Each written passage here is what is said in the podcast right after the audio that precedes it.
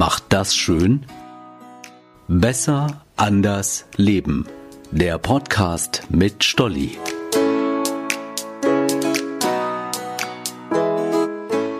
Hey, ich bin Stolli und ich habe eine ganz klare Meinung zum Thema Weihnachten und Geschenke. Geschenke müssen sein. Ganz klar. Ende der Geschichte.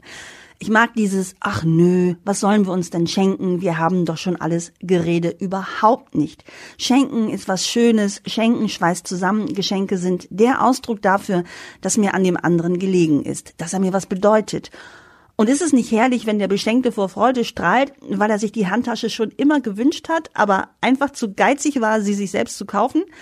Wenn mich jemand auf meine braune Handtasche anspricht, und das passiert oft, weil sie einfach echt toll ist, sage ich immer super stolz, ich liebe sie, hat mir das Christkind geschenkt. Dass wir uns zu Weihnachten beschenken, beziehungsweise dass uns zu Weihnachten das Christkind beschenkt, verdanken wir Martin Luther. Jep. In protestantischen Gebieten hat er alle Heiligen abgeschafft, bis auf den heiligen Nikolaus. Das hat nicht geklappt. Die Menschen mochten den Nikolaus einfach so gern, weil er Obst, Nüsse oder Kekse an Kinder und Arme verteilt hat. Luther überlegte sich, den Nikolaus zu schwächen, indem er dieses Schenken auf Weihnachten verlegte. Der Grund? An Weihnachten wird schließlich den Christen der Erlöser geschenkt. Na, und das kann doch hervorragend gefeiert werden. Und wer bringt die Geschenke? Ursprünglich der heilige Christ. Keine Ahnung, ob diese Figur männlich, weiblich, jung oder alt war. Die Menschen haben daraus schlussendlich unser heutiges Christkind gemacht.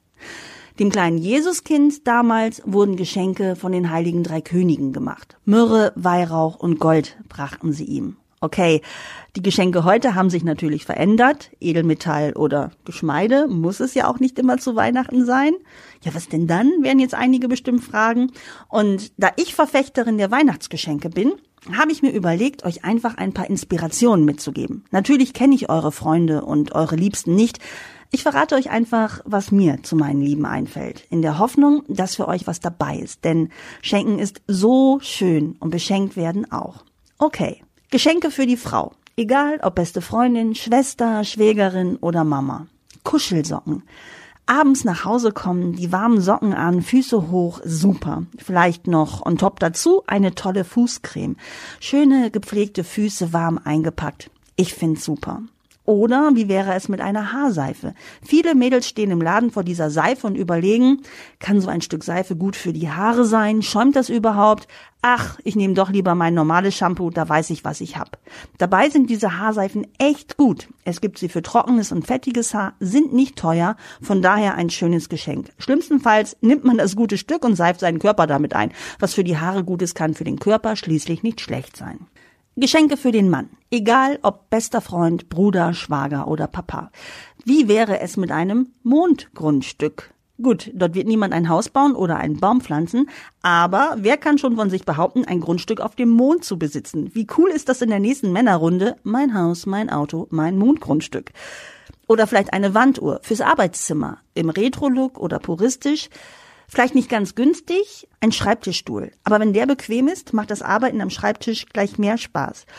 Günstiger und viel kleiner wäre zum Beispiel eine handgeschöpfte Schokolade, gefüllt mit einem guten Schluck Gin. Und wer mag, schenkt eine Flasche Gin gleich dazu. Was sagt ihr? Noch nichts dabei? Okay, hier kommen Geschenketipps allgemein. Ein Puzzle für Schwarzseher. Ich habe es so genannt, weil das Puzzle komplett schwarz ist. Ein Farbton, keine Schatten, alle Teile schwarz. Ich weiß von Freunden, dass man es auch als Paar puzzeln kann und auch als Paar zu Ende bringen, obwohl es echt herausfordernd ist. Für mehr Optimismus, was Nettes von den Peanuts. Eine Snoopy-Spardose, ein Peanuts-Kalender, eine Handyhülle mit Charlie Brown. Die Peanuts sind krisenerprobt, trotzdem bleiben sie immer optimistisch. Eines Tages werden wir sterben, jammert Charlie Brown. Ja, aber alle anderen Tage werden wir leben, motiviert Snoopy. Diesen Optimismus verbreiten sie nun schon 70 Jahre lang.